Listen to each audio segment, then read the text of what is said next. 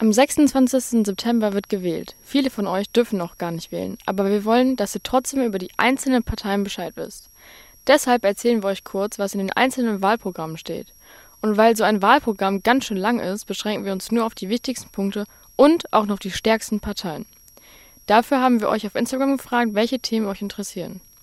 Ich bin Philippa und heute geht es um das Wahlprogramm der AfD, der Alternative für Deutschland.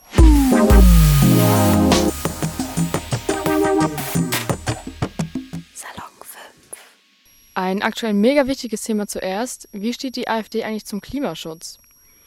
Grundsätzlich bestreitet die AfD nicht, dass es eine globale Erwärmung gibt. Die Partei glaubt aber nicht, dass der Klimawandel größtenteils durch den Menschen bzw. die Industrie gemacht ist, sondern geht davon aus, dass die Erderwärmung einfach, ich zitiere, im Bereich natürlicher Schwankungen liegt. So steht es im Wahlprogramm. Außerdem lehnt die AfD den Klimaschutzplan 2050 der Bundesregierung ab und will auch das Pariser Klimaabkommen von 2015 kündigen.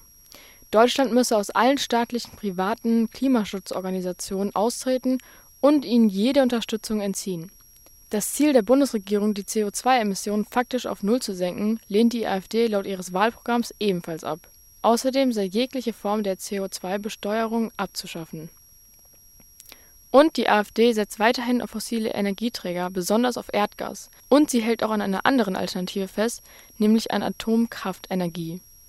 Die AfD will sich für eine Neueinrichtung von sicheren Kernkraftwerken einsetzen und auch die Stromerzeugung aus Kohle will sie laut des Wahlprogramms weiter fördern in Bezug auf den Verkehr ist die AfD gegen ein generelles Tempolimit auf Autobahnen. Gleichzeitig fordert sie den Erhalt und Ausbau von innerstädtischen Fahrspuren und Parkraum zur Vermeidung von wachsendem Verkehrschaos.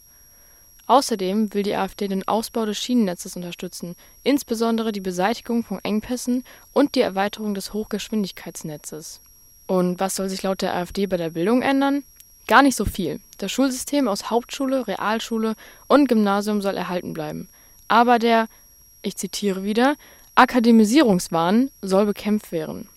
Die AfD sieht es kritisch, dass immer mehr Jugendliche Abitur machen. Deshalb sollen Ausbildungen mehr gefördert werden und der Fokus nicht so stark auf den Unis liegen. Bildungsgerechtigkeit erfordert laut der AfD Differenzierung. Die Partei fordert deshalb in ihrem Wahlprogramm auch, dass Kinder in den Schulen getrennt nach ihren Leistungsstärken lernen sollen.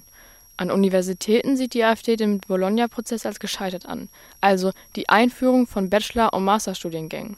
Deshalb sollen laut der AfD Diplom und Magister wieder eingeführt werden. In Verbindung mit den Schulen können wir auch noch über Corona sprechen.